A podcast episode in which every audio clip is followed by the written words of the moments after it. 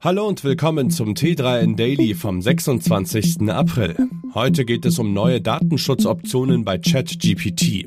Außerdem der E-Auto-Boom, eine gescheiterte Mondlandung, der aus Versehen geteilte Zweitaccount von Elon Musk und Neobanken in der Bewertungskrise.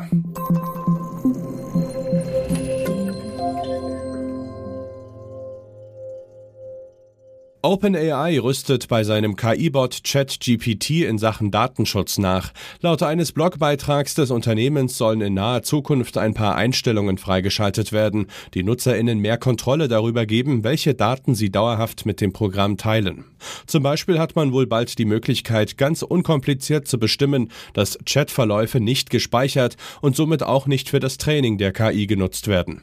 Außerdem können NutzerInnen sich anhand einer Exportfunktion Konversationen mit dem Chatbot per Mail schicken lassen, um sich einen genauen Überblick zu verschaffen, welche Informationen sie teilen. Zudem will OpenAI ein Business-Abo einführen, das mehr Kontrolle über Daten ermöglicht. Das Unternehmen reagiert damit auf die immer lauter werdenden Bedenken von DatenschützerInnen, die in manchen Ländern wie Italien sogar zu einem Verbot von ChatGPT geführt haben.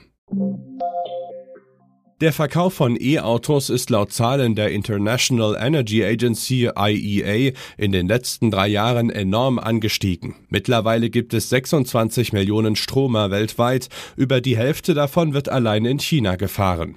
Dieses Jahr sollen nochmal 14 Millionen Autos mit Elektromotor dazukommen. Falls die Entwicklung so bleibt, bedeutet das, dass man im Jahr 2030 bereits 5 Millionen Barrel Öl einsparen könnte. Der Anteil der Stromer am gesamten Automarkt hat sich seit 2020 fast verfünffacht von 4 auf 18 Prozent. Jedes fünfte Auto fährt mittlerweile mit Elektrizität statt Verbrennermotor. ExpertInnen gehen davon aus, dass es sich bei dieser rasanten Entwicklung nur um eine erste Welle handelt. Ein Boom bei E-Bussen und E-Lastwagen stünde erst noch bevor. Neben China verkaufen sich E-Autos hauptsächlich in Europa und den USA.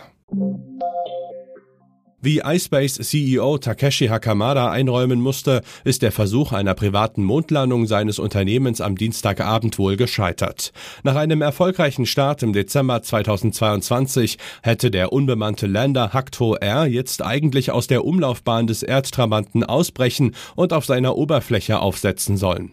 Kurz vor Erreichen des Ziels ist jedoch der Kontakt abgebrochen. Ob die Sonde intakt oder zerschellt ist, darüber gibt es noch keine Informationen.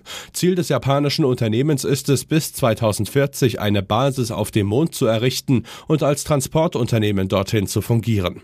Der Verlust des Landers bedeutet auch einen Rückschlag für die Wissenschaft. An Bord hatten sich Messgeräte für Forschungseinrichtungen in den USA, Kanada, Japan und den Vereinigten Arabischen Emiraten befunden.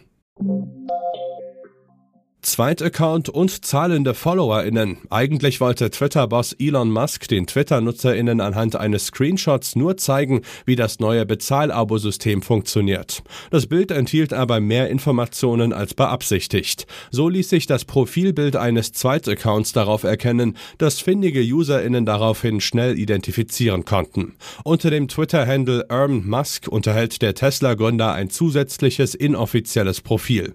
Er selbst bestätigte das das kurz nachdem die ersten Tweets darüber veröffentlicht wurden. Außerdem auf dem Screenshot ersichtlich, Musk hat sage und schreibe 24.700 FollowerInnen, die für exklusive Inhalte des Milliardärs 4 US-Dollar pro Monat zahlen würden. Das würde Einnahmen von 1,2 Millionen US-Dollar im Jahr bedeuten. Ob Musk tatsächlich spezielle Inhalte plant oder ob es sich nur um einen Test handelt, dazu hat er sich noch nicht geäußert. Obwohl das Fintech-Startup Revolut laut eigener Aussage im letzten Jahr eine starke Leistung erbracht hat und eine Ertragssteigerung von 33 Prozent verbuchen konnte, ist es trotzdem im Wertebericht eines Investors nur noch auf 18 Milliarden US-Dollar geschätzt worden. Das bedeutet, dass der Unternehmenswert seit der letzten Finanzierungsrunde 2021 um ganze 46 Prozent geschrumpft ist. Überraschend ist das vor allem deshalb, weil die Neobank erstmals Rentabilität vorweisen konnte. Verantwortlich für den Einbruch ist wohl, dass ein von Schroders verwalteter Investmentfonds in seinen am 17. April veröffentlichten Ergebnissen für 2022 eine Abschreibung in Höhe von 4,7 Millionen Pfund bekannt gemacht hat. ExpertInnen vermuten, dass die Bewertungsprobleme von Unternehmen wie Revolut, N26 und Klarna darauf hindeuten, dass der Fintech-Boom jetzt eindeutig vorbei ist. Das war es auch schon wieder mit dem T3N Daily für heute. Noch viel mehr zu allen Aspekten des digitalen Lebens, des Arbeitslebens und der Zukunft findest du rund um die Uhr auf t3n.de.